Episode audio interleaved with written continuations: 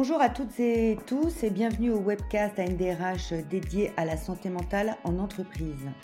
Je suis Aurore Rougeau, je suis directrice de la protection sociale de BC, courtier conseil en assurance, et je suis accompagnée de Laurence Breton-Cueny, DRH de l'AFNOR et membre du bureau de la NDRH. Avec Laurence, nous avons choisi pour ce podcast de parler de la santé mentale en entreprise.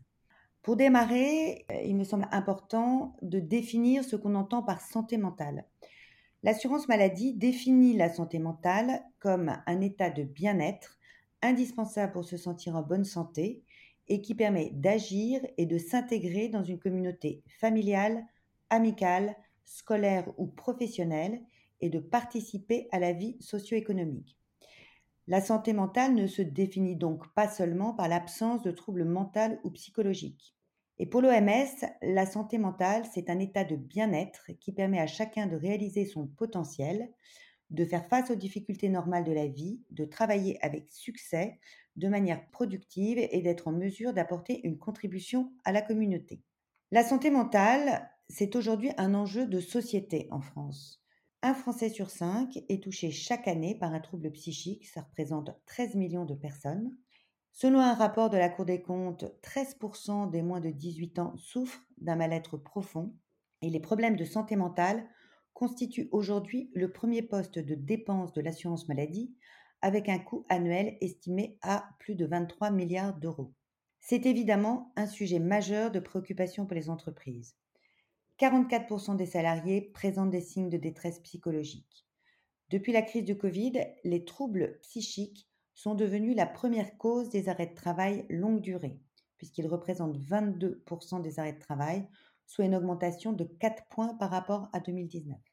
Parmi les salariés, certains sont plus touchés que d'autres, et c'est ce qui ressort notamment d'un certain nombre d'enquêtes.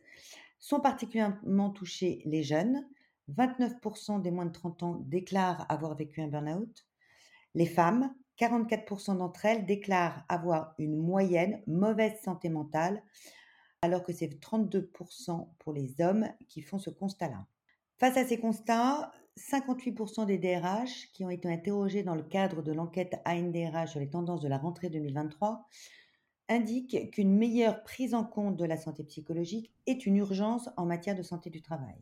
Or, ces atteintes à la santé mentale, elles ne sont pas toujours faciles à identifier et elles peuvent aboutir à des troubles psychiques sous différentes formes. Merci euh, Aurore et, bonjour à toutes et à tous. Euh, moi je vais rebondir et, et, poursuivre parce que souvent effectivement on s'interroge euh, qu'est-ce qu'un trouble psychique? Parce qu'on entend parler de troubles psychiques et de santé mentale. Eh bien, vous le savez, nous y avons été fortement euh, confrontés, notamment pendant la période Covid. Je vais vous parler des différentes formes et surtout euh, bien indiquer qu'elles peuvent être, qu'elles peuvent être de façon cumulative à une même personne. Ça va des troubles anxieux, des troubles dépressifs, des troubles psychotiques, des troubles liés à l'utilisation de substances, des troubles addictifs et des troubles des conduites alimentaires. Donc vous voyez, euh, on parle vraiment de troubles et ils sont euh, fortement nombreux. Donc pour reprendre ce que disait Aurore, il y a vraiment une urgence et c'est une urgence qui est très particulière à la France, encore plus par rapport aux autres pays européens, puisqu'on a des, des enquêtes qui sont faites au niveau européen et on se rend compte que bien devant les autres pays, on a de plus en plus de cas d'ailleurs de troubles de santé mentale qui sont reconnus en accident du travail. Pour donner un, exemple chiffré, eh bien, euh, ce qu'on appelle les pathologies psychiques en accident du travail, en France, le ratio est de 50 pour 100 000. Euh, on peut d'ailleurs, en, considérant les cas assimilés C de 100 sur 100 000, alors qu'au Danemark, nous sommes qu'à 33 et l'Espagne affiche un ratio de 3. Donc voilà euh, cette situation particulière à notre pays. Et quand Aurore parlait des jeunes, eh bien, juste, euh, vous l'avez peut-être lu, il y a beaucoup d'études qui ont été faites en neurobiologie. C'est important de le savoir. C'est dû au vieillissement de notre cerveau qui fait qu'on ne voit pas les choses. En tout cas, euh, la temporalité n'est pas la même. Pour vous donner euh, voilà, un exemple un peu, un peu simpliste, mais quand même, il faut savoir que le temps, la perception du temps est la même, celle que nous avons passée de 10 à 20 ans, que 20 à 40 ans et de 40 à 80 ans. Cela signifie que la période Covid qu'ont vécu les plus jeunes a été dramatiquement longue pour eux. Donc voilà, cette souffrance psychologique qui devient effectivement de plus en plus euh, préoccupante. Oui, absolument, Laurence. Donc, euh, vous l'avez dit, une souffrance euh, psychologique hein, qui s'accroît, avec évidemment des impacts et des enjeux multiples pour l'entreprise. On pense évidemment à des impacts financiers, hein, puisqu'on a un impact financier direct avec l'absentéisme, qui euh, aurait coûté aux entreprises 4,4% euh, de la masse salariale en 2022. Les troubles psychiques, c'est également, ils contribuent également à la dérive hein, de la consommation des frais de santé, dont on parle beaucoup, avec l'augmentation du nombre de consultations et, l'augmentation de la consommation des médicaments. Ils ont aussi, bien sûr, un impact sur l'organisation de l'entreprise et sur sa productivité, le stress peut réduire, semble-t-il, d'un tiers la productivité d'un salarié. Et un salarié en arrêt de travail, c'est évidemment un facteur de désorganisation et de charge de travail qui augmente pour l'entourage professionnel du salarié absent. Enfin, les troubles psychiques, ils augmentent le turnover dans les entreprises. Nous sommes dans un contexte où les intentions de quitter son entreprise augmentent encore en 2023. Or, le risque de démission est deux à trois fois plus important quand l'état psychique du salarié est affecté par le travail. Sous l'angle de la responsabilité, la santé mentale, c'est évidemment un enjeu majeur pour l'employeur, puisque selon l'article L 4121.1 du Code du travail, l'employeur est tenu de prendre toutes les mesures nécessaires pour assurer la sécurité et protéger la santé physique et mentale de ses salariés.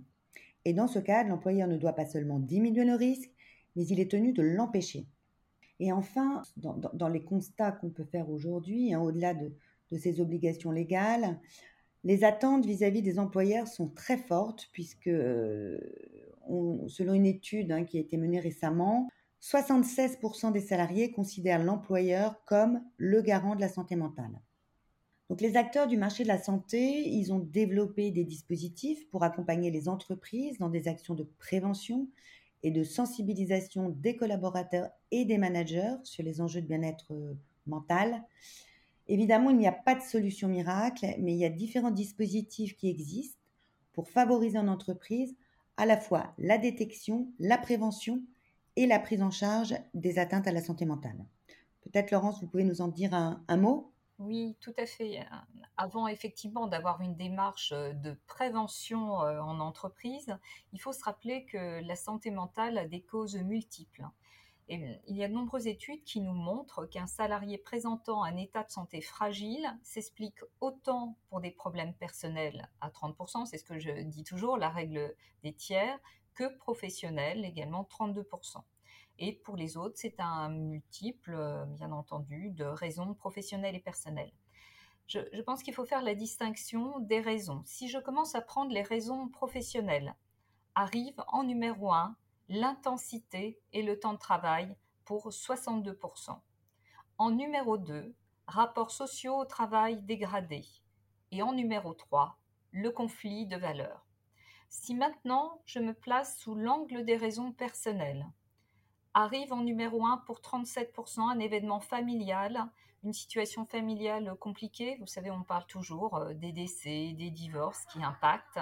En numéro 2, une situation financière compliquée pour 33%. Et en numéro 3, des problèmes de santé physique. Et enfin, les études nous montrent qu'un salarié sur deux se sent épuisé professionnellement. Et l'épuisement au travail se retrouve ainsi au niveau d'avant la crise, après avoir baissé pendant deux ans.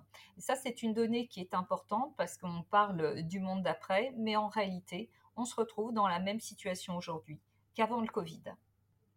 Peut-être maintenant, euh, maintenant qu'on connaît finalement euh, les causes, ça nous permet euh, tous de travailler sur des politiques de santé, qualité de vie au travail ou de santé, qualité, conditions de travail peu importe. L'important, c'est effectivement euh, d'englober la question des enjeux de prévention en santé mentale. Je rappelle, et, c'est vrai que c'est important, quand vous regardez la charte d'Ottawa, donc l'Organisation mondiale de la santé de 1986, qui disait que promouvoir la santé mentale, c'était renforcer les déterminants d'une bonne santé mentale, c'est-à-dire l'accès à la connaissance, des compétences, des ressources et des environnements favorables à la santé mentale. Autant dire qu'en tant que DRH, nous avons ces obligations. Il y a la question euh, du soutien social qui est important et qui est l'un des promoteurs euh, d'une bonne euh, santé mentale et qui permet également d'agir sur soi et pour les autres. Mais je crois que Aurore, vous vouliez qu'on aille un peu plus loin et qu'on parle un peu de nouveaux dispositifs du PPSM, hein, qu'on appelle premier soin en santé mentale, créé au début des années 2000. Ça vient effectivement euh, de Nouvelle-Zélande. Vous savez que les services de santé ne sont pas les mêmes euh, partout ailleurs. Et c'est une psychologue qui a souffert euh, de troubles de santé mentale très importants. Et en fait, elle a trouvé qu'il n'y avait pas de dispositif d'accompagnement. Et elle a créé, avec un professeur de médecine, un dispositif qui permet, comme les sauveteurs que nous avons, secouristes au travail ou des secouristes de, façon civile, hein, euh, que j'espère vous êtes euh, tous euh, comme moi, eh bien d'ajouter un secourisme au niveau de la santé mentale. Vous et moi, on sait très bien, et on le voit bien quand on parlait du taux d'absentéisme, que plus tôt on peut détecter, plus tôt on peut orienter la personne pour qu'elle ait une aide, mieux elle arrivera effectivement à pallier ou à se... Alors on dit, on dit toujours qu'il n'y a pas euh, de guérison euh, pour les maladies de santé mentale, qu'il y a des cicatrices, mais pour autant une prise en compte très rapide et une prise en charge rapide permet d'aller mieux et en tout cas euh, de revenir et de se stabiliser. Donc voilà, ce, ce, nouveau certificat de secourisme de la santé mentale, il y a une association en France, et c'est important, qui est un des relais, et qui permet à tout à chacun. Au niveau de l'entreprise, confrontés comme nous sommes, euh, nous avons besoin à la fois que nos représentants du personnel soient formés, bien entendu au niveau de la DRH, et puis des personnes clés. Enfin voilà, un des dispositifs que nous pouvons mettre euh, en place, tout en sachant, euh, et j'ajouterai cela, que les derniers chiffres nous montrent que nous avons dans nos salariés un aidant sur six avec une moyenne d'âge qui commence à 35 ans c'est un phénomène qui va s'accroître. Et plus que d'autres, ces personnes ont besoin de nous pour euh, les accompagner. Voilà, et donc c'est un enjeu de demain pour nous, la santé mentale en entreprise. Il est temps vraiment que l'on s'y intéresse pleinement. Au-delà effectivement de ces outils de premier secours en santé mentale, vous le savez bien, dans le cas de nos DURP, nous avons effectivement euh, évalué le risque, les risques psychosociaux, à faire des plans d'action et n'oublions pas les baromètres sociaux qui sont là effectivement pour nous permettre. Enfin, comme à chaque fois, il s'agit de prévention, de détection et d'accompagnement. Pour reprendre vos mots, Laurence, euh, la santé mentale, c'est effectivement un enjeu de demain et il est grand temps pour les entreprises de s'y intéresser euh, pleinement. D'autant que si on interroge les salariés, ils jugent en majorité largement insuffisantes les actions des entreprises en matière euh, de lutte contre le burn-out et contre les situations de détresse mentale au travail. Moins d'un tiers des salariés estiment que la direction de leur entreprise est réellement impliquée dans la prévention des risques psychosociaux et seulement 34% des salariés estiment que leur direction se rend compte de l'ampleur du niveau de fatigue de leurs employés. Et ce qui est encore plus préoccupant, c'est qu'un quart seulement des salariés ont connaissance de mesures prises en place dans l'entreprise pour réduire les risques psychosociaux.